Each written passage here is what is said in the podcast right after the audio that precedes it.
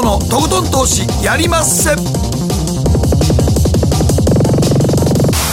どうも皆さんこんばんは。北野誠です。そして進行 MC の大橋ひろ子です。そして番組アシスタントのケリーアンです。はい。今日は元インターバンクディーラー遠蔵さんこと田代岳さんにスタジオにお越しいただいています。こんばんは。こんばんは。こんばんは。よろしくお願いしますさあまあ FOMC ね6月そこそこ注目度はあったんですが、はい。その注目度を超えるサプライズという印象でしたねそうですね。やっぱり結構あの動きましたよね。結構動いたと、ただここからの見方って結構分かれてる感じあるんですけどね、ははいい。まあ、うん。そうですね。まあでも今週もういきなりあれですよね雇用統計ですよね。そうですよ。もう7月になるんですか明日から。明後日がねもうか雇用統計の発表ですから、はい。注目度高いですよね高いですよね。やっぱり中あんねいつもは強強い数字がとか思うんですけど、今回強い数字が出るとちょっと困っちゃうなみたいな感あーまあ、景気回復っていうのはね、うん。本来いいことなんですけれども、マーケットにとってはいい数字が出ると良くないということもあるっていうのが、そうこれがまた難しいところで、なんでそうなのか。ね、このあたりはまたね本編でじっくりと伺っていきたいと思います。えそして、えーあ今日はですねこの後は、えーマーケットのリアルでは安田佐子さんにご登場いたアメリカだきますの。働き方が変わってきた。はい。えーどういうふうに働き方が変わってきているのかということ本もなんかもっとリモートで移動せえのか思ったらもう最近新幹線も普通にいっぱいですよ、普通に。普通に電車1年電車座れなくなってます？座れないです、一応1年前ねあれほどだからもう働き方変わった言うてね、言ったのに出張してる人めっちゃ多いですよ、元に戻っちゃうんですね。もっと戻っちゃうのよね。なんかあれでコロナのことで働き方も全部変わってリモートはしたいなるよって言ったのがちょっと嘘のようですよ。また戻ってますよ、今日なんかも新幹線すんげえ人多かったもん、あそうですか、うんどうしたもんですかねなかなかデジタル化って進まないんですよ進まないね。なんか相変わらずなんか土産物持ったりとかしてる人結構多いんで、ね日本人でやっぱりなんか合わんと商売にならんのかなと思いますね。直接。あんのかもしれないですね。まあそのあたり含めましてアメリカがどうなっているのかということを安田佐和子さんにじっくりと伺っていきはい。ます。そして今日の投稿のテーマですが、不快な季節を乗り切るあなたのプチストレス発散法。そうやね。もうコロナとそれから梅雨時のことがたまって、なかなか憂鬱ですけどもね。ケリーはどうやってストレス発散するの？私はなんかこう友達と甘いものを食べようという旅を最近好きでやっていて、ただ遠くには行けないので、もちろん人の少ない時間帯を狙ったりとかでスイーツ。スイーツ。で先週はですね、はい。あの地元の江ノ島の方に行ってちょっとかき氷も食べつつ、友達とこうあの江ノ島を登って運動もしながらいいストレス発散ができましへーそっかかきた。氷の季節になってくるんですね。あもうかっこいいの季節ですからね。そうですね。かき氷っていうとなんか台湾がすごいんだよね。あ美味しいですね。ふわふわしたかき氷が、ね。それがどんどん日本にも入ってきて、うんなんか一つの文化ですよね、スイーツのね定。着しましたね。でもはい。赤福氷はうまいよ。赤福っていうと、いや名古屋にある。あのあんこあのねの伊。勢の名物赤福お伊勢さんのはいあれの氷かき氷があるんですよ。えあれ乗っかってるんですけどめちゃくちゃうまいですよ。僕も最初なんかそんなうまいか思ったらじゃあ初めて食べたけどこれはうまいなと思って感動しましたね。韓福氷なんてあんだ。ねちょっと行ったら食べてみよう。みたいですよ。はいということで、はプチストレス発散法を教えてくださいそして今日は月末ということではいはい、じっちゃまこと広瀬隆夫さんも、えーご登場します。23時30分からということですのでこちらもご期待いただければと思います。ではこの後誠とひろ子の週間気になるニュースから早速スタートです、北野誠のとことん投資やりまっせ。この番組は良質な金融サービスをもっと使いやすくもっとリーズナブルに GMO クリック証券の提供でお送りします。誠とひろ子の週刊気になるニュース。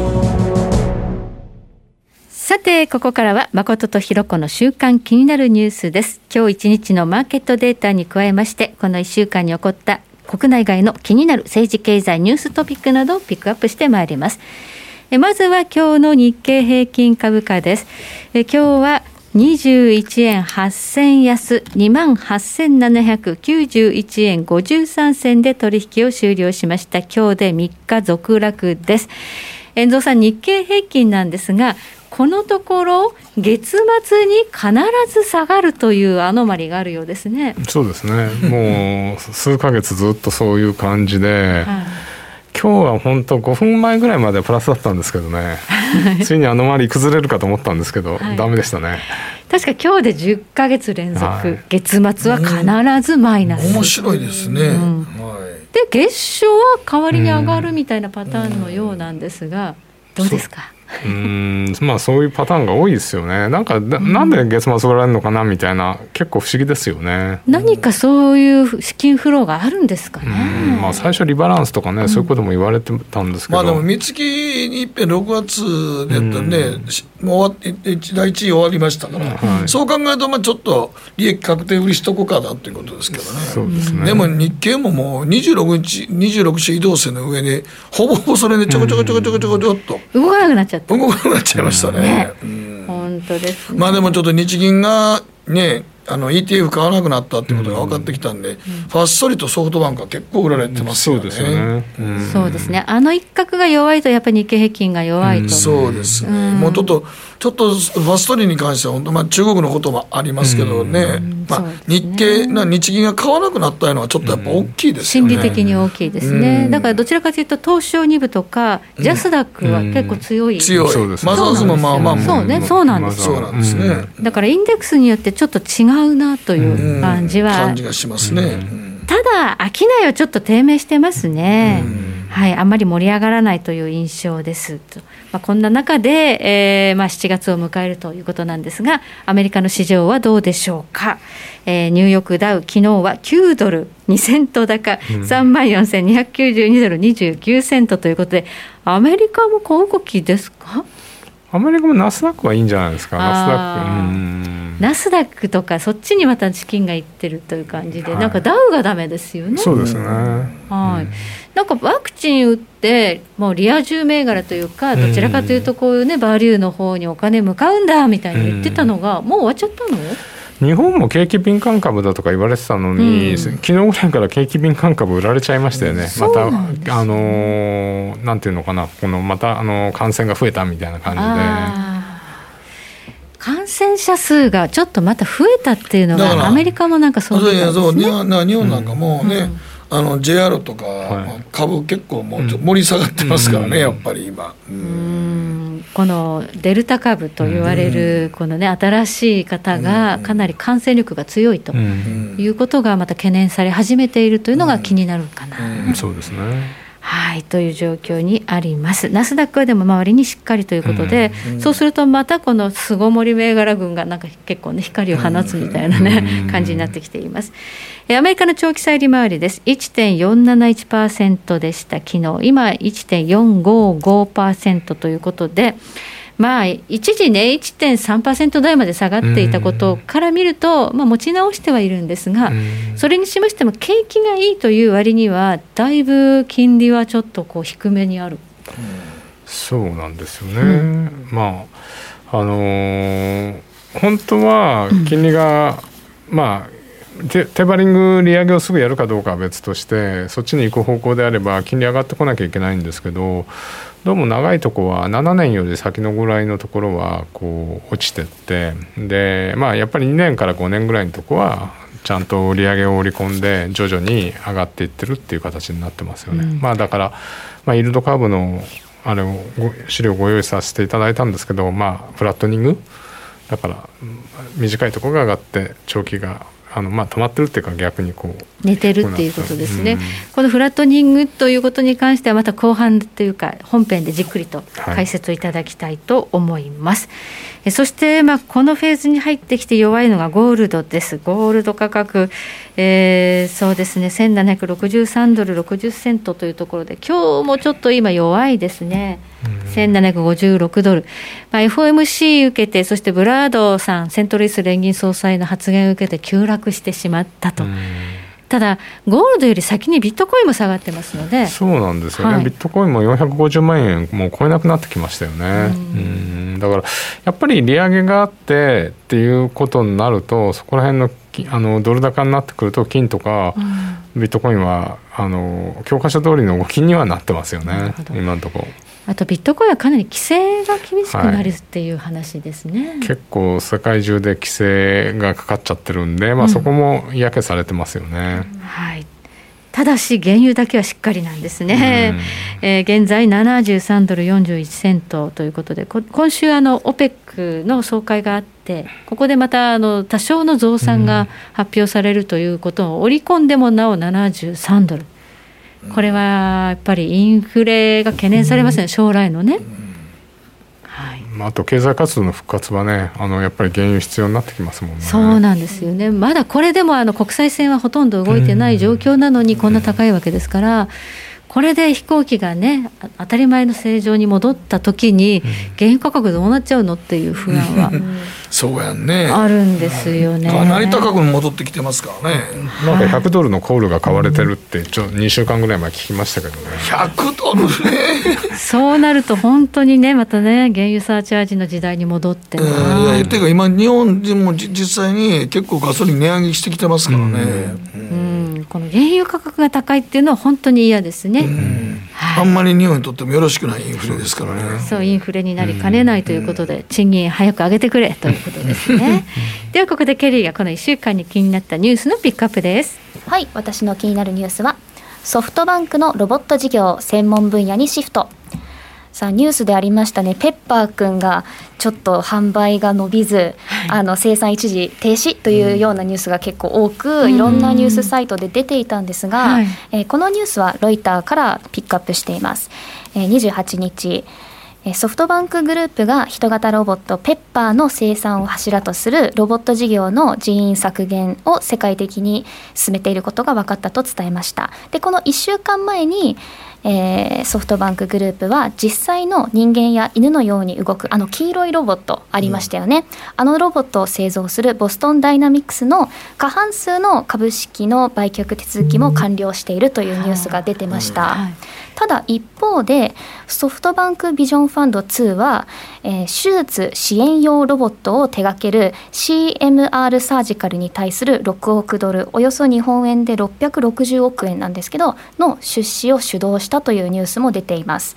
でこの、えー、CMR サージカル社はちなみにイギリスの会社です。うん、で、まあ、以前はそういうペッパーくんとかを設置してあの顧客サービスとか、まあ、人間が行うさまざまな作業がロボットにとって代われるみたいな考えが、ね、数年前ありましたしペッパーくんが出た時ってわなんか本当に近未来が来たというか 本当にお店にはロボットがずっと立ってるっていうような未来があるのかなっていう想像ってみんなしたと思うんですけど、うん、意外や意外販売が伸びなかったと。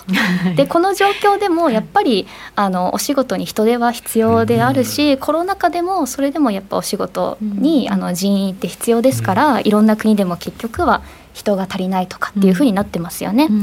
ということであの例えば孫子はそれを受け、えー、これからはそういったペッパーくんのようなえっと、一般目的用ロボットではなく外科医と共同作業をするような CMR の製品にそう専門的なロボットにあの指示していくというような方向性を出したということなんですね。はい、なので今後はそういう医療関係のロボットにもっと注目がいくのかなと思いますね。うんはい。まあ、医療の現場で、まあ、本当に遠隔でね、はい、あの機械がこう手術するとか、まあ、いろいろな分野があると思うんですが、はい、そちらに孫さんは、まあ、資本を、まあ、振り分けるってことなんですかね。確かにペッパー君ってあの一時いろんな会社の受付に導入されて、はいよね、よく見かけましたけど、大、う、体、ん、電源抜かれてるんですよね。かわいそうにうなだれてましたよね。うなだれてる姿が。何やってんやろな。なんかやっぱあかんのかな。まだちょっと人間の代わりになるには早いですね。受付業務とかいろいろこうサービスの案内とか、まだもうちょっと先なのかな。うんただ医療の分野ではやっぱり人間が関わって多分機械と一緒にね手術したりとか、そういうことなんだと思いますから、ままあ、まずはそっちから。そっちから、そっちに力を入れていくというような、うん。まだまだその機械に人間の仕事が奪われるっていうのはもうちょっともっと先の話でしたね。かもしれないですね。そうやんねまあ街中もっとペッパーくん見るか思ったらそうでもなかったはい。大体電源抜かれてんだもん。ちょっとかわいそうですかわいそうでしたね。はい、以上誠とひろ子の週間気になるニュースでした。この後コマーシャル挟みまして、遠蔵さんにじっくりとお話を伺っていきます。北野誠のとことん投資やりまっせやりまっせって英語では？レッツラゴーかなすると川上からどんぶらこどんぶらこ。どんぶらこって何？桃が流れてくる音だよ。じゃあかぼちゃは？こ天ぷらこ天ぷらこかな。鳥は？唐揚げこ唐揚げこ。おやすみ。置いてかないで。頑張るあなたを応援します。GMO クリック証券。エミさん。どうしたの？僕最近考えてしまうんです。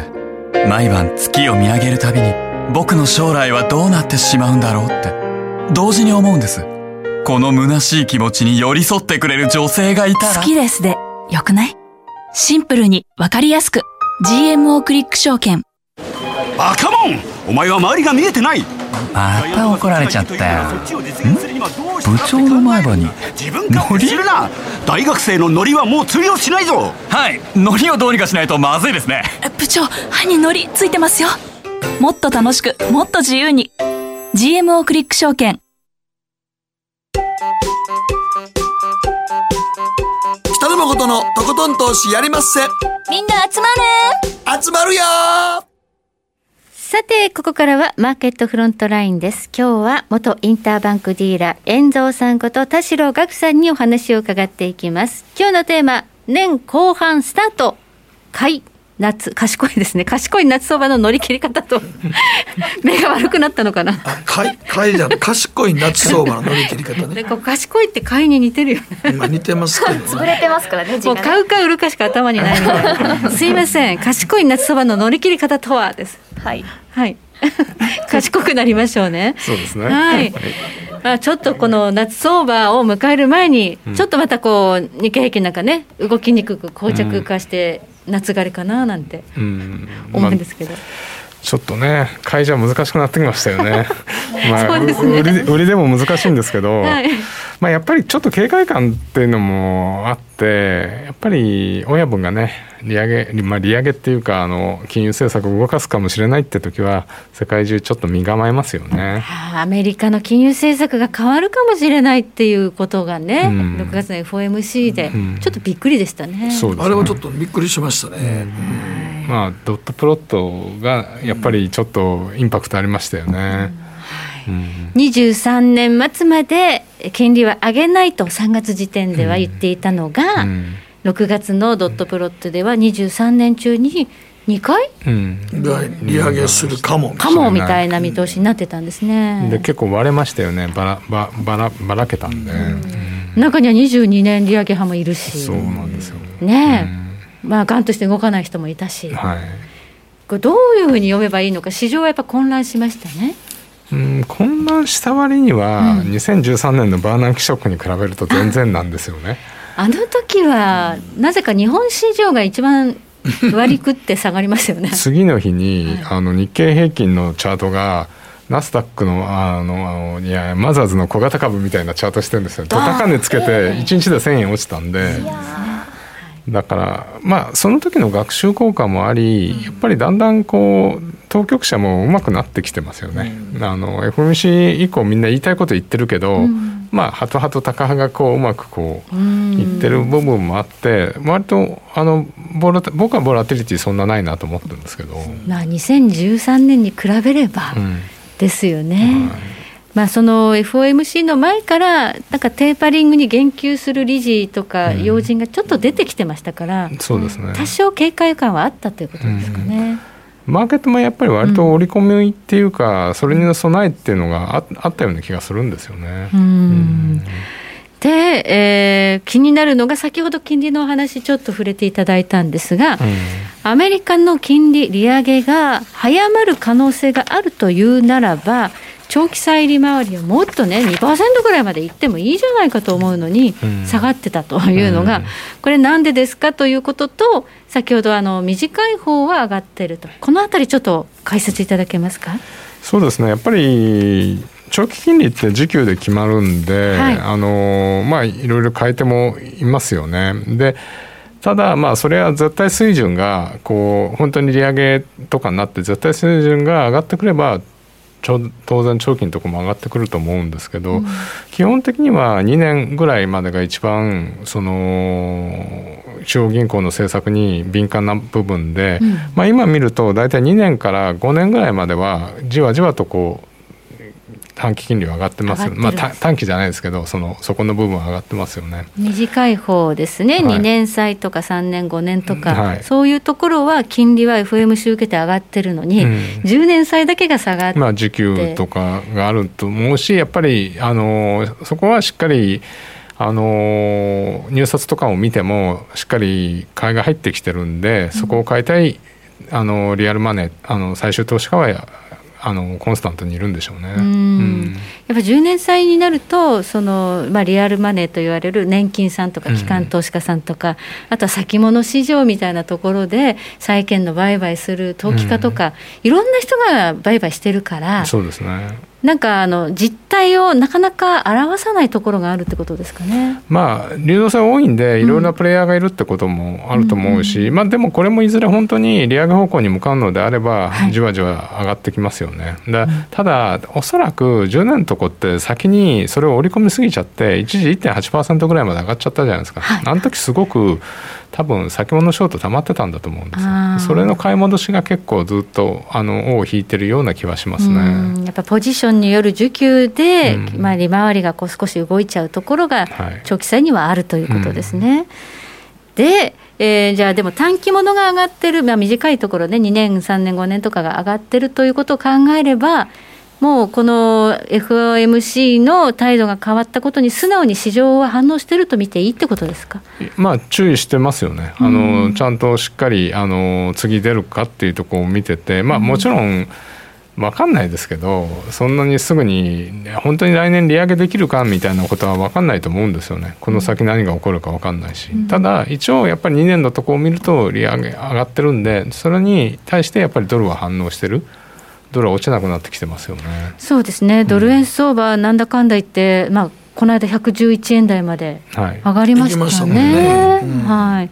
ということでドル買いになってきていると。うんやっぱりあのドルが、まあ、ドルインデックス見るとすごくみんなチャートいい形してるんですけど、あの FMC を受けてあのドルインデックスも92.30ぐらいかな。で上がって落ちても91.50だからみんなそういうチャートになってますよね。ドル買いになって一旦ユーロとか5ドルとか売られたんだけど戻したんだけどその戻しきれないでまた今落ちてきてるっていう。だからその流れは続くんじゃないですかね。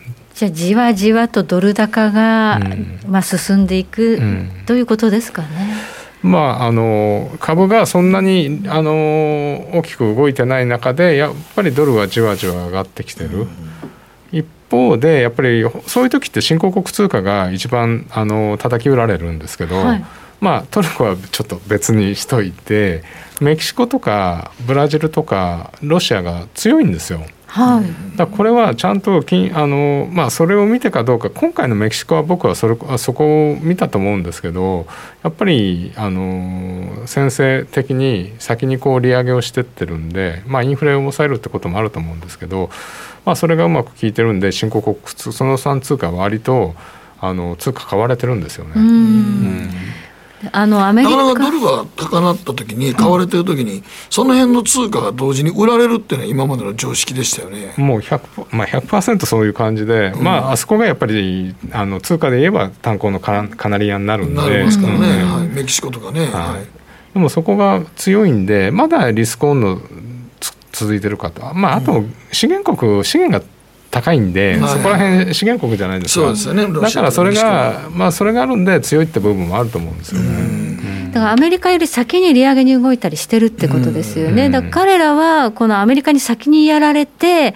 ドル高になって通貨安になるとインフレがもう止まらなくなっちゃいますもんね。そうですね。はい。まあ、インフレを対峙するためにも先に動き出したので、意外と新興国通貨もしっかり、リラ除くなんですけど。うんはい、となると、まあ、じゃあ、そんなに不安定ではないということですね、今ね。今のところ、だからじわじわドル高なんですけど、うん、まだそんなリスクオフってほどでもないし、株価はそれなりに持ってるし、ナスダックは史上最高値じゃないですか。はい、だから、まだ僕はサマーラリーは続いてるかなっていう感じですね。サマーラリーというのは、まあ、どちらかというと、こうリスク資産、株とかがまだ上がる、はい、いつまで上がるんですか、サマーラリー。うんだまあこれはその本当に金融政策次第なんですけど僕はまずは7月の FOMC までは大丈夫かなと思ってるんですけど。7月の FOMC2728 ですね、うん、ここまで。はい、はい、っていうかまあそこまでは大丈夫。そこまでは。その後やっぱりその FMC とか8月のジャクソンホールとか、うん、やっぱりまたその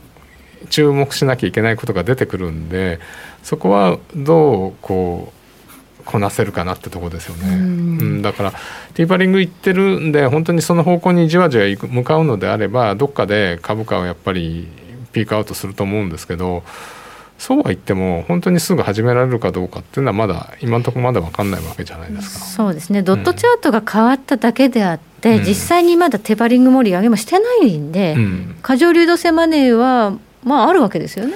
要は12月までは今のペースでどこの中央銀行もあれしてるんで、まあ、大体1.5兆ドルから2兆ドルぐらいはまだ買うって言われてますよねだからその金はまだそこにあるしティーパリングしたって買ったあの債券償還されるまではそのお金は市中にあるし。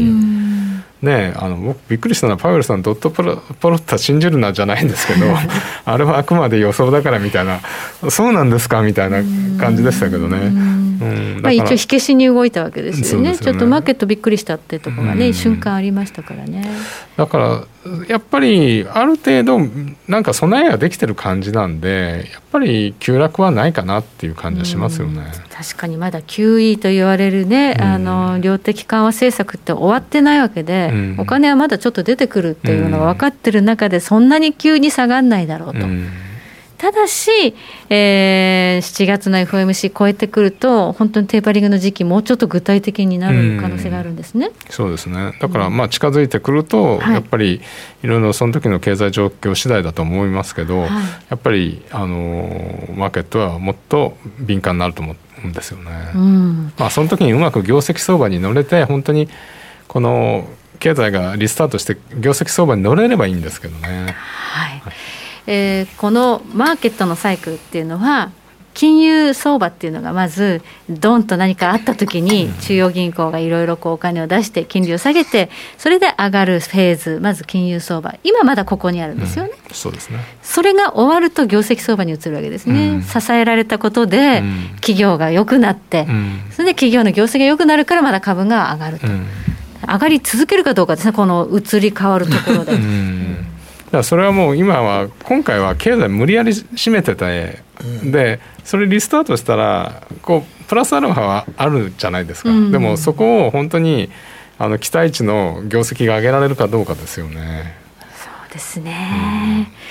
まあ、いいのはもうね大体織り込んじゃってるってとこもあるわけで、うん、かなり。ねマーケット織り込んでますよね。ねいいことはもう分かったということで、うん、あとはもうその先をもっと先を見ると、うん、手張りが始まって今度悪くなるところを先々に織り込むと、もうこれ以上上がらないかもってことになっちゃいますよね。そうですね。まあ、感染の行方だってまだね分かんないですしね。はい、あそうですね、はい。デルタ株はちょっと怖いということもあります。さあここからの戦略ということで考えたときに、まあ、この夏はどういうこう戦略でポジションをこう作っていったらいいですか？そうですねだから株に関してはまだ買える買えるかなとさっき言ったように1か月ぐらいはね。でドルに関してはやっぱりもあのドルの押し目買いだからオセアニアとかユーロとかポンドの戻り売り、まあ、ドルはもう少し強くなると思うんですよね。そのテーパリングあるかどうか、まあ、早いかどうかは別として、それを織り込みに行くドルの動きはまだ、あの乗っていなくだと思うんですよ。僕、ドル円はもうちょっと、うん、もうちょっと急激に上がっていくのかなと思ったけど、はい、こちらのドル円も、言ってる割には111円いったけど、うん、備えに動いてないよね。うん。そうなんですよね。金利だけじゃないですね、ドル円の動きってね。なんかね11円超えると売りたい人もいるだろうし、まあ直近の話するとオプションいっぱいあるんで、オプションで両サイドガチガチですよね。ああそうかそうか、じゃあドル円はどのぐらいまでこう見てますか、押し目を拾って、まあ、下がったら買えばいいということなんですが、まあ9円12円じゃないですか。12円か、うん。去年の高値のところですね。はいでじゃあ、対ドルで、えー何を売ったらいいか、ドル買いで何を売ったらいいか、今、オセアニアって言葉が出ましたが、うん。やっぱり一番オセアニアがここは敏感になるんじゃないかなと思うんですよね。5ドルとか弱いですね。うんですね、5ドルも0.75、この前のニュージーも、えー、と68、69の20ぐらいのとこか、250日線のとこだったんでがちょうど止まったんですよ、うんだからそこ落ちるようであれば、もうやっぱりニュージーも0.65とか、5ドルも0.7ぐらいまで。あのまあ、0.74抜けるのちょっと手戸惑ったんで、まあ、そこを抜けて0.7とかっていうのはあるかなと思ってるんですけど。はい、じゃあ、オセアニア、まあ、特に去年あの、コモディティ価格相当上がったので、上がりすぎたってとこあるんですかね。そうですね。うん、まあ、そこの部分もあったんだと思います。はい、じゃあ、このオセアニア、5ドルとかニュージーランドあるカナダなんかもそうかな？うん、カナダはでもテーパリング始めちゃってましたからそうなんね。ですそこの温度差ですよね。そうカナダはもうすでにね、先駆けてやってますからねやってるんですね。で、オーストラリアはでもなんか、なかなかあのテーパリングとか、利上げとか始まらなそうなムードですね。そうなんですよね。だから余計売られやすいですよね。うんまあっていうかドルが買われやすいってことですよね。なんかあれですか、あんまりインフレのリスクないみたいですね。どうなインフレのリスクもないし、なんかそこら辺なんかやっぱり焦ってないですよね。焦ってないんですね。RBA はね。うんうんということで5ドル9位なんかを対ドルで、うん。はいえー売ってドル買いをするという戦略がこの夏はいいのではないかということなんですがじゃあ果たして本当にドル金利は上がり続けドル高なのかどうかということを、まあ、慎重に見ていかなきゃいけないんですがまず今週は雇用統計があると、どうご覧になりますか？あのー6月に、あのー加算する失業保険がカットされた州がもう半分ぐらいあるみたいで特に共和党の州共和党の知事の州はカットされてるみたいなんですよ。ああまあそうね。確かに民主党よりは共和党の方がね、うん。はい、だそうすると少しやっぱりあの働かなきゃっていうことでうん、戻ってきてる。戻ってきてるんじゃないかっていう話ですよね。だから求人数もすごく多いし、はい。ただやっぱりそういう時って景気よくて求人数が多いんである意味そのみんな割とあの余裕かましてるかなって感じですよね。うん今まではこの下給の給付金もあったし、うん。ただやっぱり労働参加率ですかね。あのそこら辺がやっぱり改善あとマイノリティの失業率が改善しないとやっぱりそこら辺重要ですよねってイエレンさんも、えーパウエルさんも言ってるんで。あの人種別の雇用者数とかね、うん。そういうのも。白人とアジア系は5%台なんですけど、えーヒスパニック系が確か7%台で、ネイティブアフリカンのかお失業率は9%台なんですよ。まだまだなんですね。はい、じゃあそのあたりの数字も、まあ慎重に見ながら、はい。FRB の舵取り、うん。FOMC がどうやっていくのかっていうのが重要ですね。あとはインフレ率も気になりますね。CPI5、5月5%、そうですね。めちゃめちゃ高かったのが。ただあれベース効果って1年前のと、あとエネルギーの部分もあるんでそこはもう見極めたいですよね。そうですね。じゃあインフレの指標と雇用関係の指標を見ながら、まあ FOMC が本当にその進んでいくか、やっぱりやっぱりこうやめたっていう可能性もあるのかどうか。ないとは言えないですもんね、ね。悪くなってくるとね数字。うんやるとは言ってないよねみたいなって言われちゃったりしてね。そうですねみんな勝手にねまあまあ手のひら返しますからねそれはもう指標を見てやっていくしかないですからそうですね。はい今週の雇用統計にまずは注目ということで、ここまで遠藤さんにお話を伺いました。どうもありがとうございまありがとうございした。野誠のとことん投資やりまっせみんな集まれ行かしていただきます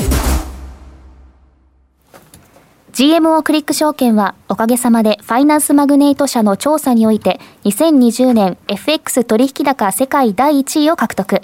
多くのお客様にご利用いただいております。GMO クリック証券は安い取引コストが魅力であることはもちろん、パソコンからスマートフォンまで使いやすい取引ツールも人気。また、サポート体制も充実しています。FX 取引なら、取引高世界ナンバーワンの GMO クリック証券。選ばれ続けているその理由をぜひ実感してください。GMO クリック証券株式会社は関東財務局長金賞第77号の金融商品取引業者です。当社取扱いの金融商品のお取引にあたっては価格変動などの理由により投資元本を超える損失が発生することがあります。お取引をする際は当社のホームページや契約締結前交付書面にて手数料などの諸経費及びリスクについて十分ご確認ください。北野誠のとことん投資やりまっせ。もう寝る暇ないわ。なのに肌ツヤツヤ。ツヤツヤ。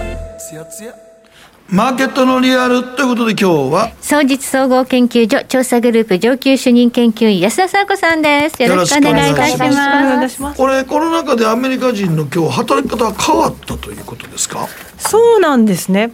こうアメリカ人割と確かに今まではギグワーカーですとか、フリーランサーっていましたけれどもその流れが加速しているのではないかというお話になります、はいはいまあ、コロナ禍でだいぶねそのリモートワークっていうのが進むかと思われた日本はそうでもないなって話さっきしてたんですけど、あのやっぱり労働市場の硬直性と柔軟性の違いだと思うんですが、まあ、とりあえずその背景となるところとしてワクチンの動向からちょっとお話しさせていただきますと、はい。まあ、6月27日時点でいろいろデルタ株とかね言われてるところがありますが、米国ではですね、えっと、感染者数ですね4716人なんですね、あの日本に比べると高いんですよ、高いんですけどこれ一応2020年の3月というあのちょうど感染が広がりつつある時期以来の低水準にはなるんですよね。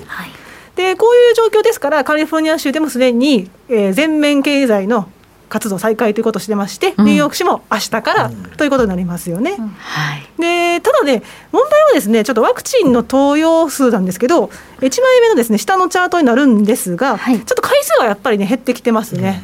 ああ伸び率がこうね鈍ってますね、はい、右軸なんですけど、40万回ぐらいで減ってて、ここもワクチンの普及が開始し始めた2020年の12月以来の低水準なんですね。でやっぱり背景としては、もう結構普及しちゃってるというところで、これ、日本と違うところなんですね。でやっぱりですねあのこういったところが大きくって、1回、もうすでに接種したという方々は、もう人口比で54%なんで、日本ってまたやっぱり4分の1ぐらいですよね。4分の1もいってないといってないかな。でも20確かに20 20%これぐらいはいったかな。っていうところなんで、やっぱりそのあたりが違うなということが分かります。でやっぱりワクチン打たれてる方って高齢者が多くてですね2枚目のスライド見ていただきますとやっぱり65歳以上が87.6%やっぱりこれは日本と同じような傾向ですねということです。でちょっと CDC がですね、えー米国疾病管理予防センターが調べたところによるとやっぱりその若い方っていうのは接種をしていない傾向が高くって18歳から29歳は38%にとどまっているようです、まあ、こういったところも後々ね私がお話しするところに関わってくるんで数字を覚えておいてくださいね。はい。で、こういう状況ではあって、まあ、普及はしているので、もう報道にもありますけれども、まあ、いろんな会社がですね、えーオフィスに従業員戻しますよっていう計画を発表しています。で割と早かったのがウォール街のねゴールドマン・サックスなんかが早くて、もう6月から交代制で出勤してくださいって言ってますし、JP モルガンも7月から、えー上限50%で進めてます、ちょっと遅れてバンコブアメリカなんかは、まあ、秋頃かなということを方針として打ち出してます、まあ正常化に進んでるってことですよね。で GAFA とか IT 関係はどうかって言いますとここもわりかし、えーハイブリッドで進めてまして、ちょっと金融機関はね、えー6月7月でしたけれどもこちらは9月から始めます。はいっていうところで、ウーバーなんかは週3回、アップルですとか、アマゾンなんかも週3回の出社を要請している状況です。ただ一部やっぱりあので IT 関係っていうと在宅でもできるっていう業種が多いんで。ですよね、IT なんだから。そうそうそれなんで、ツイッターなんかはもうかんかんこう完全な在宅勤務高級在宅勤務になってます。はい。で、フェイスブックなんかはもうちょっと柔軟にして、まあ、申請すれば OK よとか、まあ、Google もそうかな、そういった体制を取ってるんですね。うん。で、こういった体制を取ってるのはおそらく理由があるんでしょうなんですけど、一部の大手企業、まあ、はっきり言ってしまえば GAFA の一角なんですが、はい。実は従業員が反発したらしいです。え2800人ほどが週3回の在宅勤務を要請するのはおかしいと。強制するのはおかしいということで、それでこう柔軟な態度を取ろうとしているという話も一部で聞かれています。それはどどういうこと？どっち？え週3回？週3回の出社が嫌だとあ出社が嫌だ。おかしい。出社強制をしないでほしい。アメリカらしいわ。アメリカらしいですね。アメリカらしいわ。日本やったらもう絶対行きたがってんのにみんな。むしろね。行きたかっ日本行きたがってるよ。いいよって面倒くさい言われるから。たなるほどねあー家庭内でね。そう家庭内で居場所が。ずずっとおる。居場所が。出て行けよ そういうことなんだ。そっちそっちだ。ってアメリカとえらい違うなと思って。あそうなんですね。だから今みんなやっぱ結局日本はリモートしなくてみんな動いてんのよ。かもしれないですね。あとやっぱりお家の状況がね狭さが。ねあそうそうそう日本はどそうやしてもお父さんの部屋がないみたいね。日本はだからやったら部屋はないことないけど なんかなんか好きなことできへんから面倒くさい行き詰まんのよやっぱりみんな絶対に。多分そうなんでしょうね。そこの違いが大きいかなと思います。まあそんなこんななんですけど、ただその他の調査を見てみると2月時点では従業員に話を聞くと、まあ、出社はしたいと言ってるんですよ、ただし在宅勤務のチョイスを残してくれというところでで週じゃあ週何回在宅勤務したいんですかって聞いたらやっぱりね全面在宅勤務っていう回答週5日っていうのが30%超えて使って一番会社行かないってやつですね。そうなんですよ。おおアメリカ人言う一応必ね要なしも2割なんですが、やっぱりね在宅勤務が長ければ長いほど良しとしているようですね。行きたくないんだみんなね。行きたくないんですって、はいだから日本と真逆やな。そう 真逆なんですよ。でやっぱり若い方が特に多いんでしょうね。でコロナ後にちょっと転職も考えてるっていう方はやっぱりミレニアル世代が34%で一番多い状況です。なんでかっていうとちょっとこう出勤を強制されてるからっていう話ですね。でもまあ会社が会社に来いっていうのも分かるけど、はい。でもそれを強制されするなっていうふうに言うのもすごいね。反発するのがアメリカ人アメリカ人ですね。らしい。よはい、と思います。はい。それでじゃああのあのいわゆるトップの大手企業の従業員はどうなんだっていう話なんですけどちょっと面白いアンケートがありまして、はい。2つあります選択肢が。はい。高級的な在宅勤務と、うん。それから年収3万ドル上乗せ、まあ、300万円上乗せします。おおどっちを選びますか？どっち選びます？私お金を取るわなんだこの言い方。なんか誘惑されますよね。欲しくなっちゃいますね。ね欲しくなっちゃいます出てきます日本人なんだねやっぱね。出てきます。で実はこの45社って、はい。い、わゆる GAFA とか大手金融機関とかヘッジファンドとか入ってるんですけど、はい。えー、45社の従業員のうち65.4%が在宅勤務、えー。高級的にしたい、300万より 在宅勤務の方が。そんなに通勤つらいんか？あの車でもやっぱり、ね、渋滞しちゃったりとか、うん。ガソリンの費用とか、ああとやっぱりこういう方々たちってきっと、ね、勤務時間も長いんでしょうね。ああともう一個言うとボーナスで3万ドル以上稼いでらっしゃるんですよきっと。あそもそもが。そもそも。だからそんなにお金よりもワークよりもバランスが欲しい。もともとお金稼ぐ人たちへのアンケートねこれね。そうです。稼ぐトップも企業の従業員稼いでる人たちやもんね。はい。300万ぐらいなら。もうええやん。家にいた方がいいわと。余裕があります。でなこのるほど45社のうち3万ドルを選んだ、えー、3万ドルを選んだ人たちが50%を超えたのは3社しかなかったですよ。金融機関と情報ネットワーク機器とうん。半導体メーカーですわ。だからやっぱり皆さんなんかバランスが欲しいみたいです。ですね。プライバシーを大事にしたいみたいですね。うん。でそんな困難もと同時にですね、はい。ちょっとアメリカ人の間で気になっているのが企業によるワクチンの義務化です。で、はい。一応ワクチンの義務化っていうのは企業は OK なんですよ。あの連邦政府の独立機関の、えー雇用機会均等委員会がとりあえずそういうふうなことを言っててただ例外は設けてくださいと、まあ、宗教上の理由だったり健康上の理由だったあり心情上の自由えね問題だったりというところでは配慮してくださいということでそれであれば OK なんです。うんうん。まあ、そうは言ってもやっぱりあの訴訟社会のアメリカですから、うんもうテキサス州とかノースカロライナ州ですとか、まあ、南部のところに始まり、まあ、リベラル寄りのニューヨーク州でもやっぱり訴訟を行われていますと。強要するなと。いうことですね。訴えてくるんですね。はい、はい。面白い。な面白いですね、うん。まあ、実際にあの航空会社なんかですとかブロードウェイの制作会社ですとか対面のサービスを提供する会社はそうは言ってもというところで、やっぱりワクチンを義務化ということを言ってるんですね。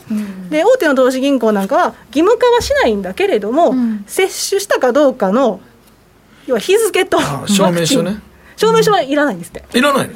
接種した日付とワクチンの種類を伝えろ。で要はでもそれってしたかどうかが分かるってこと分じゃないです証明しているのと一緒やん。そうなんです。だからそれはちょっとうまくすり抜けてるんですよね、うん。はあっていうやり方をしていたりしますしあともう一個はインセンティブを与えるっていうやり方があります。で実際にアはい。メリカの企業の88%が義務化かもしくはインセンティブを使うっていうふうに言ってるんですね。はい。で何かと言いますとあの年金制度 401k があるじゃないですか、はい。そこに企業が現金付与を与えあら。プラスアルファを与えますよって言ったり。じゃあ将来の年金増えますよっていう話ですね。ということだったりですとか、はい。アメリカの福利厚生って日本みたいに温泉安く行けますとかないんですよ、なかなかね。うん。でそういうのがないんでプラスアルファをつけてアップグレードするとか、はい。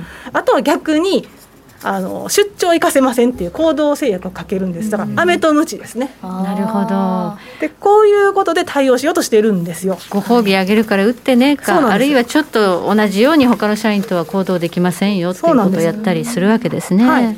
はい。そうなってくると出世にもつながってきますからね、いろいろ悩ましいじゃないですか。うん。それで面白いなと思ったのが、はい。実はここ最近アメリカではその求人数増えてるってよく言うじゃないですか、はい。でもその裏で自発的に仕事辞める人が増えてるんですよ。え会社辞める人増えてるんですか？最近急増してます。えー、なんで？4月の時点で約400万人でこれ過去最高です、だだってねあのね会社をに行ける状態になってきてるるわけです。状態になってきてるのに行かない。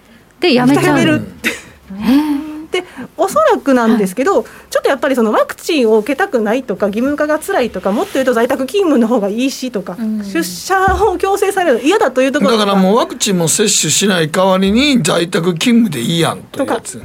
そういったね意思が現れてて。そういう人も多いってことでしょ。へえでそのワクチンへの意識ってやっぱり特にアメリカなんかはうん。宗教上の問題とかね健康上の問題もありますけど党派の思想の問題もうんあって。あるし、うんで民主党の方々はワクチン接種しないっていう方は4%しかいなかったんですよ、うん。でもやっぱり共和党の、ね、支持者の方は41%なん。はい。共和党多いみたいですね。ややっぱ保守的な方々はワクチン打ちたくしたくなないいとおっしゃってるのでそういった方々がもしかしたらこう会社を辞めちゃったりっていう選択を選んでるかもしれないというところでで辞めれると辞められるという環境もアメリカにはあるわけですよ。え辞めてもなんかその先なんとかなるんとかなるんですか？あのいわゆるウーバーとかもギグワーカーってふっと思い出されると思うんですけど、そうだけじゃなくってアメリカってやっぱりフリーランサー向けのプラットフォームがあるんですね。うん。はい。そこでクライアントを見つけられるような環境が整っているので、フリーランスになりやすいんですよ技術さえあれば。大手企業に属していなくても、まあ、仕事が見つかる仕組みがあるわけですね。そうなんですね、実際に最近でもあの CNBC なんかがはい。28歳で車持ってなかった女性が今とは年収30万ドルですとかね。そういうキャッチであのこういった情報を提供したりするわけですよね。そしたらやっぱりおっと思うじゃないですか、で実際に1個や2個じゃなくってこういったフリーランサー向けのプラットフォームって8つあるんですよ。これここの資料にあるはい。これ会社ですか、会社これ全部会社です。でこれだけあればいろいろまあ選びたい放題でもありますし、はい。職種によってやっぱ得意不得意もありますからそういったところでも比較ができますよね。はい。でそういったところがある上にあと皆さんよくご存知のリンクトインとかもあるじゃないですか、あーはい、そこでさらにクライアントを維持するような、ね、ネットワークを築いたりってこともできるので、うんうん。こうフリーランサーになったりですとか起業したりというような環境がやっぱりアメリカって整ってるわけですよね。はい、で面白いことに起業件数も急増してます。起業するんですね会社辞めて。会社だから IPO とか増えるのはこういうことかと思ったりもしますけれども。次のページです。はい。はい、1, 1月から5月の年初来でなんと70前年比72.2%のえー、増加。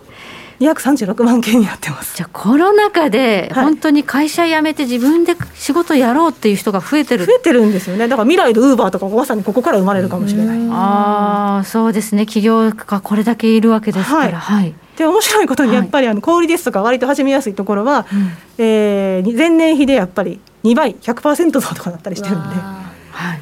やっぱりアメリカ人って違いますね。いやー日本はここまでちょっとね。なかなか進めていけないですよね。うん。はい。はい。小売りやったり専門サービス専門サービスになりましたらエンジニアとかプログラマーとかね、はい。弁護士さんとかも入ってきますから事務所に所属しなくても自分でってことにはきっとなるんでしょうね。はい。たくましいですまあでもまあアメリカこれで回るならいいですけどね。はい。そこがちょっとまあ気になるところではあって実はい。際そのアメリカのフリーランサーの人口っていうのは、はい。ここも増えてまして2020年の時に前年比3.5%のプラスの約5900万人なんですよ、まあ、ここれも過去最高と言われているんですが、はい。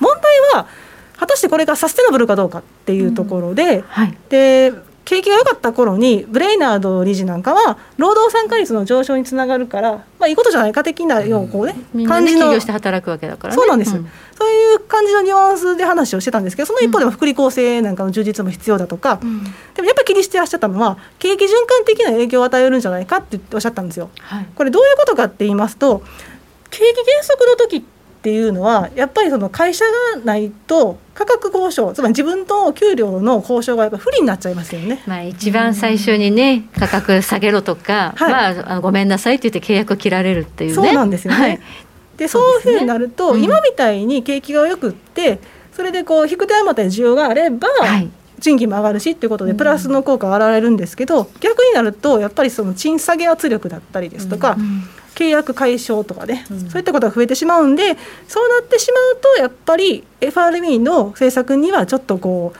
変動を激しくさせるリスクというのが伴います、ということですね。まあ、だから働き方の構造が変わってしまう可能性があるんですね。そうですね。はい。はいまさまさかこんなことになってでもアメリカっていう極端に今度だって企業件数がね前年比70何パーセントこんなに分かりやすく増えるとは私は驚きましたけど。こんな時代に起業するんだって思っちゃうよね。だから逆に言うとそういうまあ気質というか体質の人が多くてこういうピンチの時は逆に起業するチャンスって思うねんな、ワクチン強制されたくないし、はい、会社に来いって行きたくねえしみたいな感じなんですね、ね、私たちの技術があるしなんなら独立しますってことなんです、そういうそういうことなんでしょうね。すごいですね、でもひょっとしたらまたこういうところから、はい、まあ、またね再び GAFA が生まれてくるかもしれんってことですね。そうなんですよ。だからそういったところがアメリカの強みなんでしょうね。でまさにこういったえフリーランスに対するサービスを提供しているアプリの会社ファイバーとかありましたけど、うん。はいはい、あとアップワークなんかもありますが、うん、いわゆるその従業員のオフィス復帰で、まあ、上昇が期待される銘柄と比較してもですね大体その上昇が期待される銘柄って言えば復職だったりとか景気循環って言われるんですけどとりあえず復職と調べあの比較してみたらファイバーですとかアップワークの上昇率が本当に著しくて。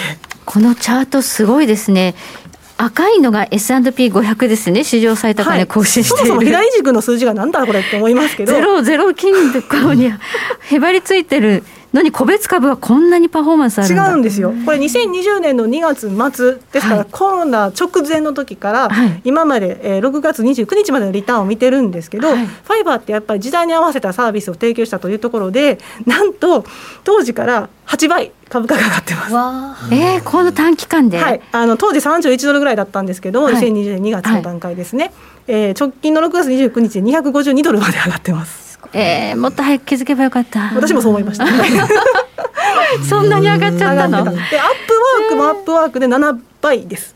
8ドル台から60ドル近くまで上がってまして、でやっぱりマイクロソフトが162ドルから271ドルで、はい、67.5%しか上がってないんですよ。67.5%すごいんですよ。それでもマイクロソフトでもそんだけ上がってるわけ。65%は上がっててこの下の方にいるんですよ。でであのそうですね。服飾関係のラルフ・ローレンなら10.8で S&P500 の14%よりやっぱ下なんですよね。ねでもファイバーなんかこのもうちょっとで天馬川ですよ。そうですね。これでもまだ上がりそうなチャートに見えるな、うん、そうやね。まあいっぺん落ち込んでるけどまだ上がりそうです、ね、そうですね。そうですね。こういった急が続けばこの株は確かに上昇がかもしれませんけどね。起業するぞ会社辞めるぞって増えていけばまだ伸びますよこれ、うん。うん、日本にもそういう会社あるっちゃありますけどね。そうですね。でもやっぱりこういった数が違いますよね、うん、そんなにみんな会社辞めないどっちかというとしがみつくみたいな。や めてなるものかみたいな感じ。ファイバーはすごいな。っていうことで、ね、もやめてなるものかより日本の場合はでもまあ結構年配になって困るから、うん、あこれ起業してるのはアメリカもっと若いでしょやっぱりミレニアム世代とかの方々で、ね、うん、20代30代ですよやっぱり、はい、うん。おっしゃる通り50代で起業なかなかややらないそうですね。そうやねあとやっぱりそのアメリカの労働人口の中で一番大きいのはミレニアル世代ですから。あそうやね、そこがまた違いますね。ね。はい、はい、ありがとうございます。今日は安田沙子さんにお話を伺いました。どうもありがとうございました北野誠のとことん投資やりまっせ。やりまっせって英語では？レッツラゴーかな。あらっしゃいご注文どうぞ。うんと大盛りラーメンにトッピングでチャーシューコーンメンマ海苔それに味玉白髪ネギね。あバターとワカメも。全部のせ一丁。シンプルにわかりやすく。株式 FX は GMO クリック証券。ねえ先生好きって10回言って。それ10回クイズでしょ。いいから。じゃあ好き好き好き好き好き好き好き好き好き好き。僕も先生好き。え？もう。思わず笑みがこぼれる。株式 FX は GMO クリック証券。すると川上からどんぶらこどんぶらこどんぶらこって何？桃が流れてくる音だよ。じゃあかぼちゃは？こ天ぷら粉天ぷら粉かな。鳥は？唐揚げ粉。唐揚げ粉。パパおやすみ。置いてかないで。頑張るあなたを応援します。GMO クリック証券。さてここからは皆さんからいただいた投稿を紹介していきます。今日のテーマ不快な季節を乗り切るあなたのプチストレス解消法。はいスーパーグレートさん、えー、同僚の背部に気づかれないようにそっと行き驚かせることです。しかし相手がゴルフを触っているなら命が危ないです。迷惑の人です。ええおっさんがやることではないと思います。よっぽどストレス溜まってるよっぽどストレス溜まってる他人に当たっちゃってるんですね、マーティンさん僕のストレス解消法はスニーカーを買うことです手当たり次第買うのではなく自分の持っている洋服に合いそうだなこの色は夏に合うなとか吟味に吟味を重ねて買うのがいいんです。こういったことをあれこれ考えることもストレス発散になります。あとは三流アクション映画にツッコミを入れながら見るとかですね。あ楽しそうですね。声を出す大事ですもんね。声出すの大事です。笑うの大事って言いますよね。あの突っ込むの大事ですよ。ボケないって言われてます。なるほどテレビとでも会話しちゃう。ってことですね。中堅さんです。ストレスかなり溜まりますのでとにかくこのジメジメした時期は冷たさを求めます。エアコンだけでなくボディシートで体を拭き寝具はニトリの N クールなどひんやりしたタオルケットを使ったり冷たさを追求しまくります。ということですね。はい、えー、キリンアット神戸投資勉強会は家電買い替えました。もう長引くコロナ禍に加え梅雨の時期もあり外出も鬱陶しくなってきたんで家の中の快適性を高めるためにテレビエアコン今月買い替えました。贅沢ですね。最近のテレビは YouTube がサクサク動くんでこの番組もリビングの大画面でゆっくり見れるようになりました、家電は家族にも返せもう60インチぐらいで見てもらいたいですね 勢い余って自分の腕時計を買ったのがバレて修羅場になっておりますがどうしてこうなったんでしょうかということですね。こうな。いや、もう投資で儲かってるでしょう、はいということ儲かってますね。はい、はい。時計の針は26分40秒回っています。北野誠のとことん投資やりまっせ。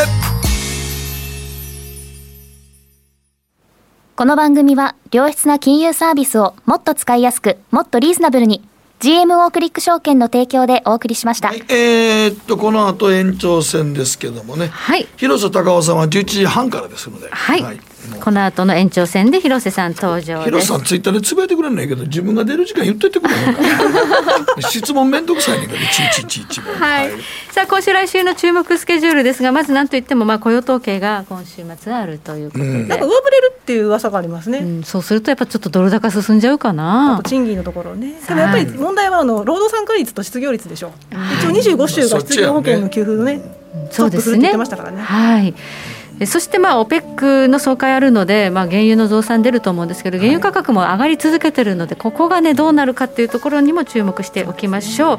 えそしてえ独立記念日があるので月曜日はアメリカ市場休場です。といったところでしょうかね。日銀単価がねんね明日そうです。そうですね。もう7月そうですね。下半期入るわけですからね。はい今日は、えー前半では遠蔵さんそして後半では安田沙子さんをお迎えいたしましてお話を伺いました、この後の延長戦もお付き合いくださはい。いね、半からですので。はい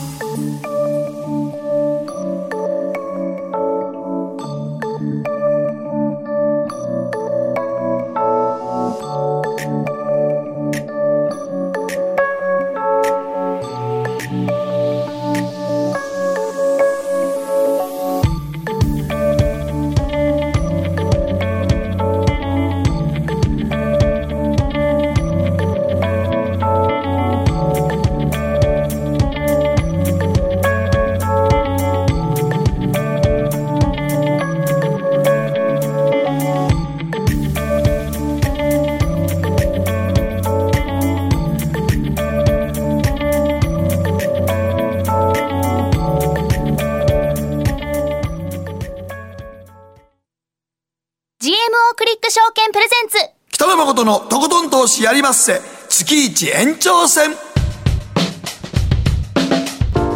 はいということで月末は、えー、月一延長戦でございます。はいこの後フロリダ在住のじっちゃまこと広瀬隆夫さんに電話をつなぎましてえここ広瀬さん昨日 YouTube4 時間もやってた。すげえな。4時間。元気やな。すごいですね4時間ってねその喋る内容が4時間続くのがね素晴らしい。本当に素晴らしいですね、今ちょうど電話をかけているというところでえ前半はえ広瀬さんにアメリカのマーケットそしてここからの投資アイデア伺うんですが、後半誠さん今日は、まあ僕は今日ちょっと太陽光発電についてちょっと喋りたいです。はい。そうですね。ということで、えー前後半に分けてお届けいたします。電話がつながったようです。早速進めてまいりましょう。はいこの番組は良質な金融サービスをもっと使いやすくもっとリーズナブルに GMO クリック証券の提供でお送りします。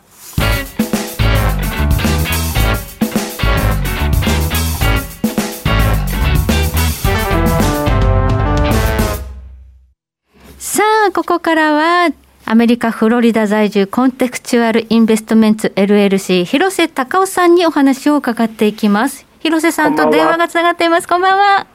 広瀬さんも昨日 YouTube で4時間もライブやったんですか？すごいですね。もうもう喋ること喋り尽くしたんじゃないですか？4時間。はい。昨日は昨日は何テーマで喋ってあったんですか？昨日は4時あ間テーマ。株式と債券の違い。ああなるほど。それだけで4時間喋ったんですか？すごいなすごいですね。ねパワフルでございますけども。さて、えーこちらの方はちょっとみじ時間短いですかそれに比べますと、はい。まあでも、今あのアメリカ経済はやっぱりまた新高値も出ておりますけどもやっぱり経済,、経済好調です。好調ですね、はい。企業収益好調です。うん。株価も好調です。はい。そうですね。はい。まあでもちょっとあの6月16日のね FOMC で示されたのはちょっとなんかね、はい。びっくりですね。テーパリング急に言われたんでびっくりしましたけどもね、はい。今後はフォーカスをその失業率の改善からインフレの抑制に移していくとうん。いうメッセージがはっきりと出てましたね。これはちょっと驚きですよね。ああいやあの 中央銀行のそのまあ教科書通りの展開じゃないですか。教科書通りなんですね、はい。そういうふうにやるように訓練されてるんですよ。中央銀行家というものは。ああそうなんですか。はい。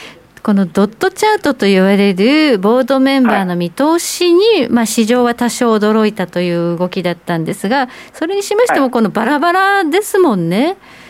はい、えっと、まあ、利上げがあの思ったよりも早くうん。始まるっていうことだと思うんですけれどもね、まあ、それもね、どうだか分かんないね、あのすんなりできるかどうか、8月 ,8 月のワイオミング州ジャクソンホールでの経済シンポジウムあたりで、大体 FRB っていうのは大きなその政策転換を発表するときはそこで一発ぶち上げるものなんですよね、だから今年もそのパターンかなということでみんな身構えてるわけですけれども、でもそれに先立ってなんかこう景気は今ピークアウトしてんのかなレレって感じでですねちょっとん違うなっていうね そういう違和感が出てるんですよ今。その違和感、ピークアウトしてんのかなというのは、どのあたりに感じられるんですか？はい、例えば材木の値段が下がってます。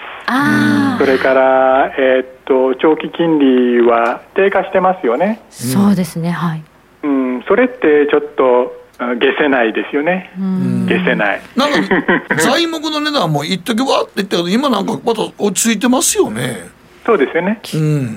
結ます、局、その、うんまあ、車も材木も何でもそうなんですけども、ちょっと待てば、また安くなるんだという考えが、その消費者というか買い手の側にもあると思うんですよね。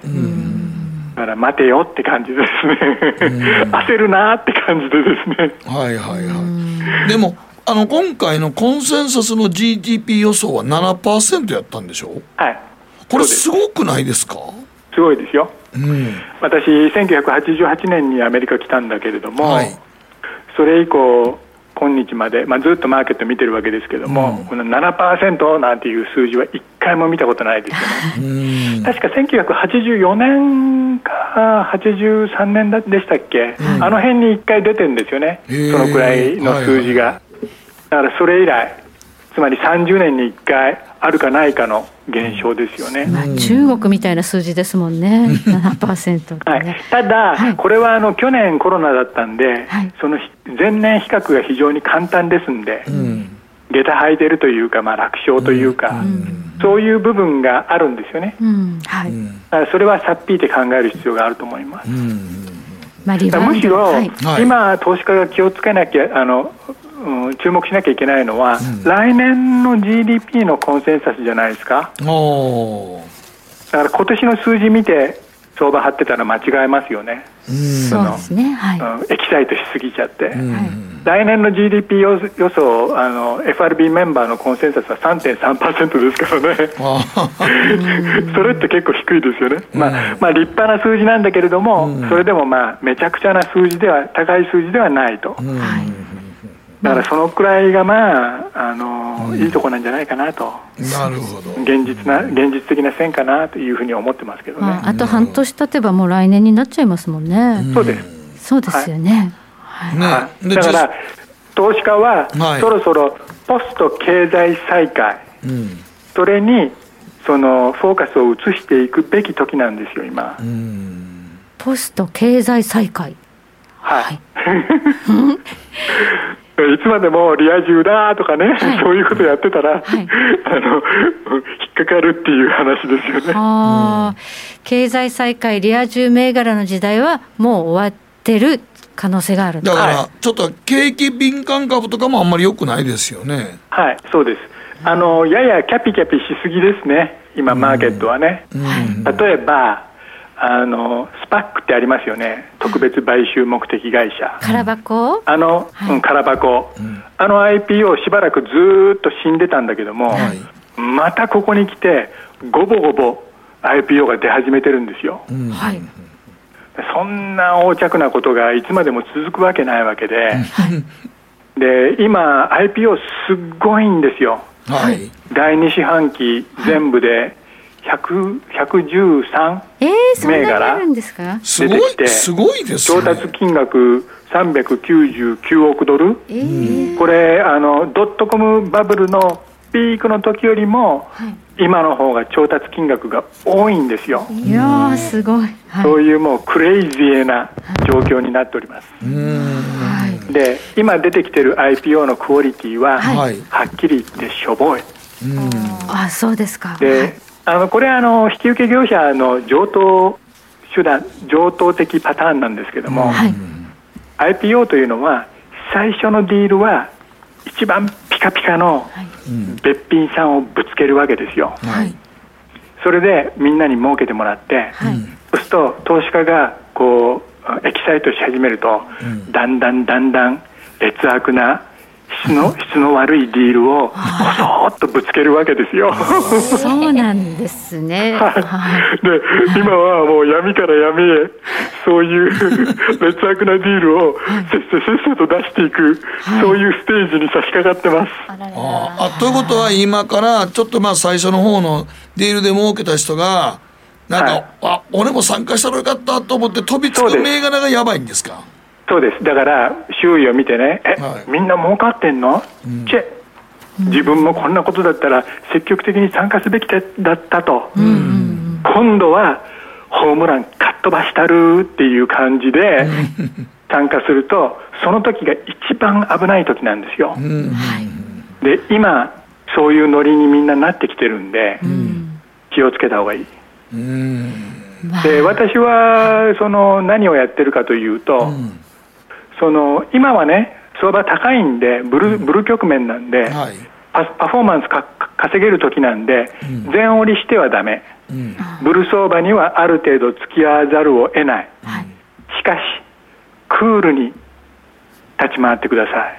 クールに、はい、はい、それで毎回新しいポジション立ててリグって、うん、次のポジション立てる時は前回よりも気持ちサイズを小さめ、はい、だからあの野球で例えれば、バットを短く持って、スイングを小さくシングルヒットでとにかく塁に出ることだけを考える、それでえやられたらすぐ切る、そういう感じでねリスク管理やらないとこの夏の独立記念日のみんながもうバケーションに行く直前のさ、伝票ぶん投げて、もうビーチに行こうって言ってる時に、あのホームラン狙いで大振りしてたら、大失敗するかもしれないですよね。あの現状ね、この113社っていうのは、どうなんですか、底値圏で出てるわけじゃなくて、株価の天井圏で出てるって感じですよね。はい、そうです。あの IPO というものは相場の環境がいい時にやるものであって。そうですよね。だからその IPO がごぼごぼ出てくるっていうのはその株の供給が増えてるわけですから、天井圏なんですよ、リスクなんですよ、でもその引き受け業者はそういうことは口にチャックをして 一言も言わない、絶対口が裂けても言わない、僕もまあそういう立場あの売る立場にいたんで、そういうことはお首にも出さない、そしてせっせせっせと供給するわけですよね。そそうそういうものなんですよ。ビジネスというものは、なるほど、まあ、資金調達しやすい環境だからということですよね、天井圏は。い、兜の尾を締めてはい。臨んでください、はい、なるほどね。だからこれからまたいっぱい出てくる IPO は、ちょっと欲が突っ張る人は危なくなってくるってことですね。危ないです。危ない、なるほど、危ないと思います、はい。中にはあのこれいいなという銘柄も散見されます、例えばいくつか銘柄言うと、ゾーメトリーティッカーシンボル XMTR、あるいはクリスピークリームテあィッカーシンボル DNUT はい、ドーナツこれね、昔、上場銘柄だったんですけども、一、回あの、プライベートエクイティファンドで非公開化されて、で今回、シャキッと経営立て直して、もう一回、再度出てくるんですけども、そうなんですね、はい、うん。昔の時の昔のクリスピークリームと、今のクリスピークリームは全然違いますから、今のがはるかに。いい、あそうなんですね、はい。あのドーナツがフレッシュで。あー美味しい状態なんですね。うん。あの非公開化される前は、作ってから4日間、5日間経ったドーナツを売ってたの。そうなの。知らなかった、で今はその日のうちに全部売ってます。じゃあ全然違うんですね、もうね。全然違うんです。はい。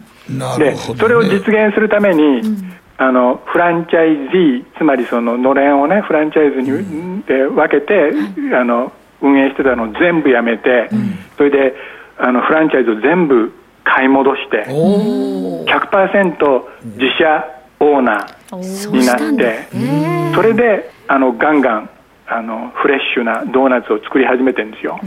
じゃあ前より全然美味しいですか？ブラン,、はい、ブランドは同じブランドですけども、そのオペレーションの内容は似て非なるものです。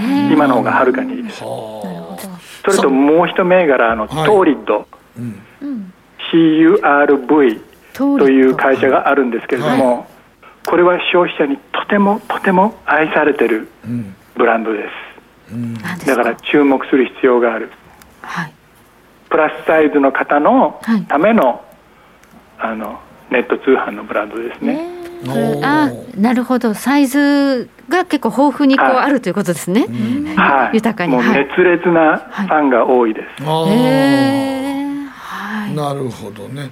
さてあのもう時間もあれなんですけど流動性相場っていうのはこれからこの、なんですかね7月以降どうなっていきますかね？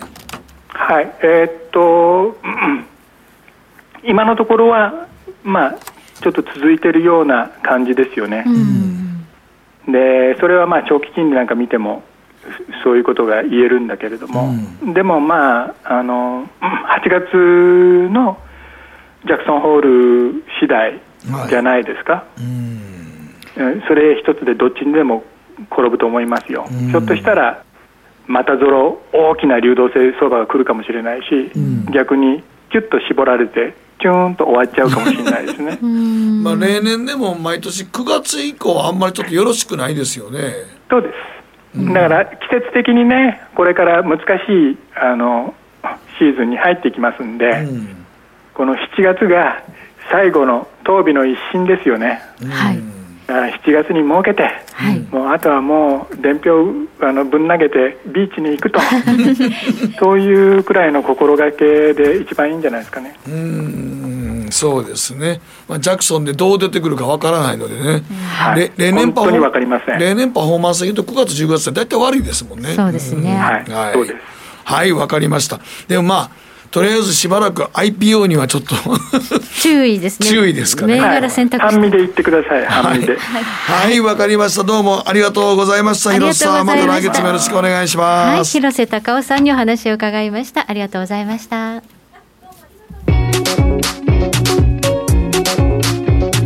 北野誠のとことん投資やりまっせ。月一延長戦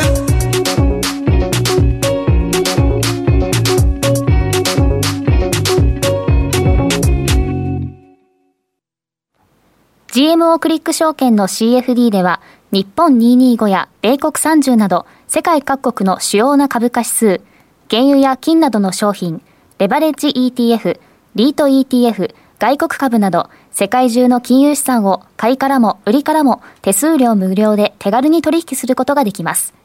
今まで気になっていた世界中のあの指数、あの銘柄、あの商品に投資ができます。パソコンからスマートフォンまで高性能なトレードツールも魅力。CFD も GMO クリック証券。GMO クリック証券株式会社は関東財務局長金賞第77号の金融商品取引業者です。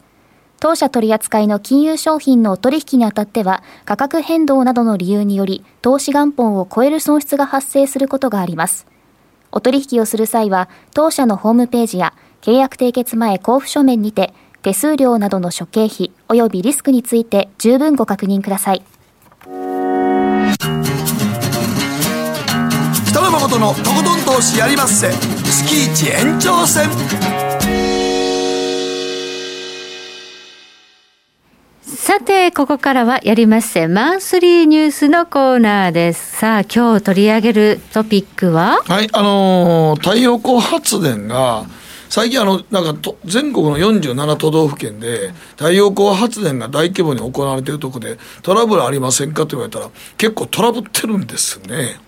結構あの森林をこうねそうそうそうそう森林をもうあの森とかを潰して潰して。そこに大太陽光パネルをつけてやってみたものの今ちょっとまあ梅雨時もあるし雨も結構降ってて、あの森の保水能力なくなってて結構土砂崩れ。土砂崩れを起こしたり、田んぼに周りの泥水がザーッと流れ込んだりとかっていうのが今結構問題になってて、うん、でもこんなに太陽光発電なんか日本って急に太陽光発電またねわーっと注目されてるんですが、果たしてこれ本当にこれでまかえこう賄えんのかと思うんですけどね。いや本当にちょっと不安ですよね、あのまあ再生可能エネルギーにシフトしていくという試みはいいんですけれども、はいはいはい。まあ、そのいろいろある中で、うん。太陽光というところにあまりこうね、はい。えー注力したときに、うん。安定的なエネルギー供給ができるのいやか。できないと思いますよ。だって、まあ、おお天道様次第ですし、冬の間はどうするんだってこともあるので、うん。そうなんですまあ、バランス重要だとは思いますよね。だから、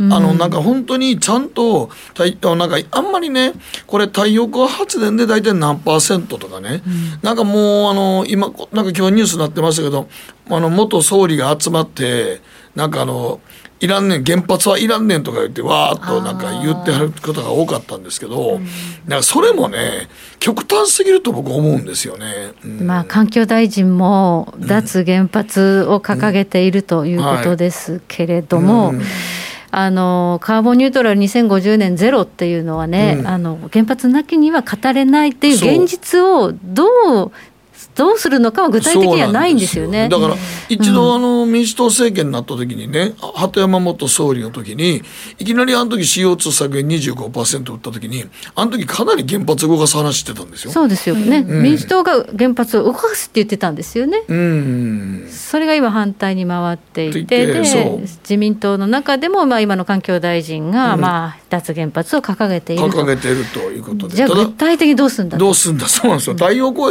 だから風力とかも含めて、もう本当にエネルギー政策であの国家の根幹なんで、うん。それをだから安定供給させるっていうのがすごい難しいんじゃないですか、我々普通にこのなんか電気普通にあるから停電も起こってないからそれほどさほどなんか問題なんか思ってないんですけども、うん、本当に再生可能エネルギーにシフトしてきたときに、はい。まず起こることは、まあ、料金が上がる。上がるそう。そして天気が悪いとか、はい。風が吹いていないとかいないとかそう。そういうことで電力の量が、はい。まあ、需給が逼迫する、うん。停電とか、まあ、計画停電みたいなことが起こりうるということですよね。そうなんですよね、はい。東日本大震災の時も結局計画停電やって街暗くしてましたけどああいうことが実際に起こるんじゃないかなと思うんですけどね。はい。そしてまあ太陽光のパネルの問題、まあ、いろいろ問題が起こってるという話ですけど、一つ面白い話がありまして、はい。ちょっとケリーにこの英語のサイトを訳してもらったんですけれども、はい、ちょっと海外のニュースなんですが、うん。はい。えーまずソーラーパネルは砂漠に設置するのが良いとされているんですね。まあ暑いからね、はい、まずそうですよね。砂漠は広いし、うん。平らで、であの日光も絶えず照りつけている地域ですし、まずあとシリコンも豊富に取れると半導体の材料ですね、そういういい条件がたくさん揃っているんです、砂漠の地域って。はいで実際に世界のトップ10の大きさのソーラーパネルはすべて砂漠や乾燥した土地に設置されています。もうされてるん。ですねそうなんですよ。はいはい。で、えー研究者たちは世界で最も大きい砂漠サハラ砂漠ですね、うん。はい。これを大きなソーラーファームにすれば現在の世界のエネルギー需需要の4倍の電力を賄うことができると推察しているんです。サハラ砂漠全部をはい、もうソーラーにすればねパネルを設置すれば、はい。世界の需要の4倍を、すじゃあもいねいいじゃんそれでっていうすごいね。ことだと思われますよね。で実際に今チュニジアとかモロッコではあの EU の100万世帯の電力を提供できるようなソーラーファームの計画もありますよってまだやってないんですが、うん。計画はありますよってことなんですね。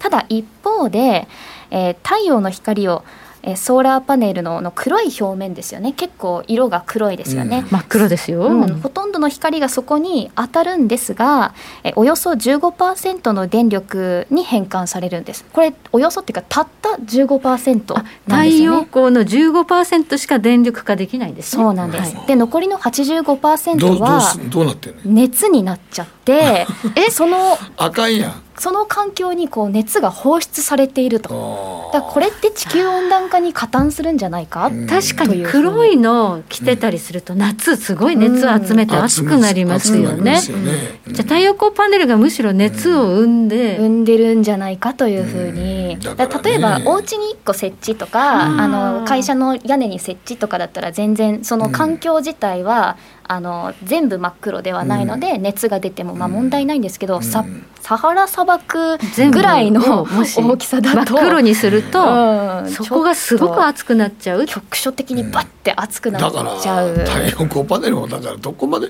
何のだから議論しといた方がねそこなんよねやっぱり。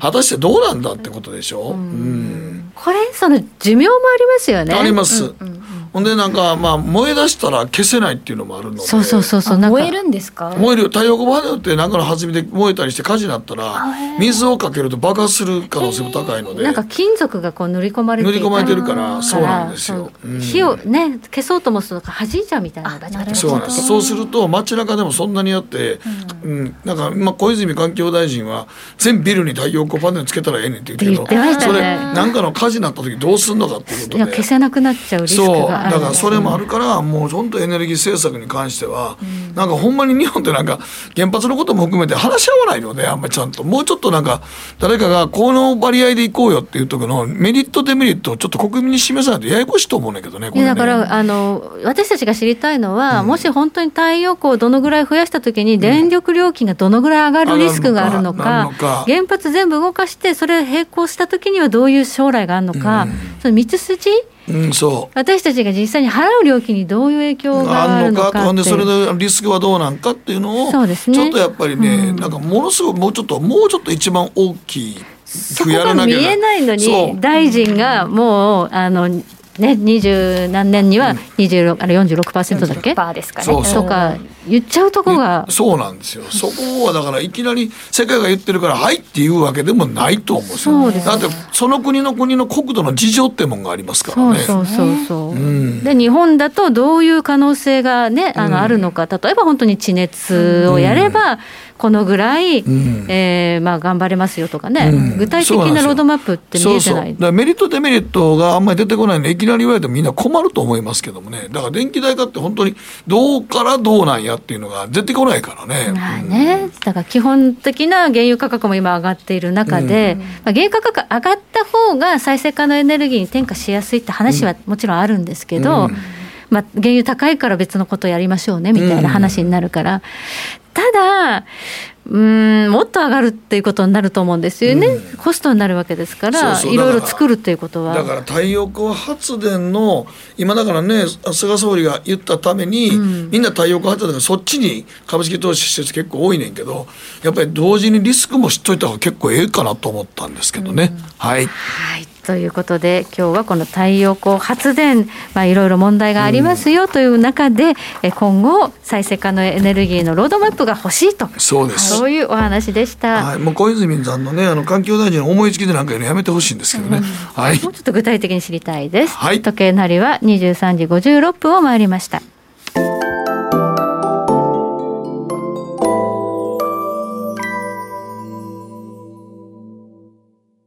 さて、そろそろお別れの時間が近づいてきました。この番組は良質な金融サービスをもっと使いやすくもっとリーズナブルに GMO クリック証券の提供でお送りしました、はい、今日はニューヨークの方は？お今日はダウ126ドル高ということで、高く始まっているようです。ナスダックは8ポイント安。ゴールドちょっと上がってますね。うん、原油はまあ行ったり来たり、ドル円が100等円97銭まで、ちょっとドル円が上がっているというあれ今日ちら。遠藤さんが言ってた、あの奴隷あじゃあ原油の100度のとこって結構、ああなんかオプションでオプションあんあるっていう話、なんかゴールドマン・サックスかどっかが、原油100ドルになるっていう予想のレポート出したって話があって、ゴールドマンでもよく原油100ドル言ってたけど昔から。昔ね、200ドルって言ってたんです147ドルまで行ったんですけど、はいはい。2007年の時に、うん。で200ドルって言ってたのに暴落したので、あんま話半分かなとは思ってますけどね。分からんなでもちょっと原油は全然でも落ちてこないですもんね落ちてこない投資不足になっちゃってるんですよ、もう原油とかそういう化石燃料やるところに投資資金が回らなくなるっていうことで、そうすると生産設備っていうのをこう回していかないといけないのに、投資が回ってこないと、もう将来、これ、供給不足になるんじゃないのっていう思惑がかなり入ってる。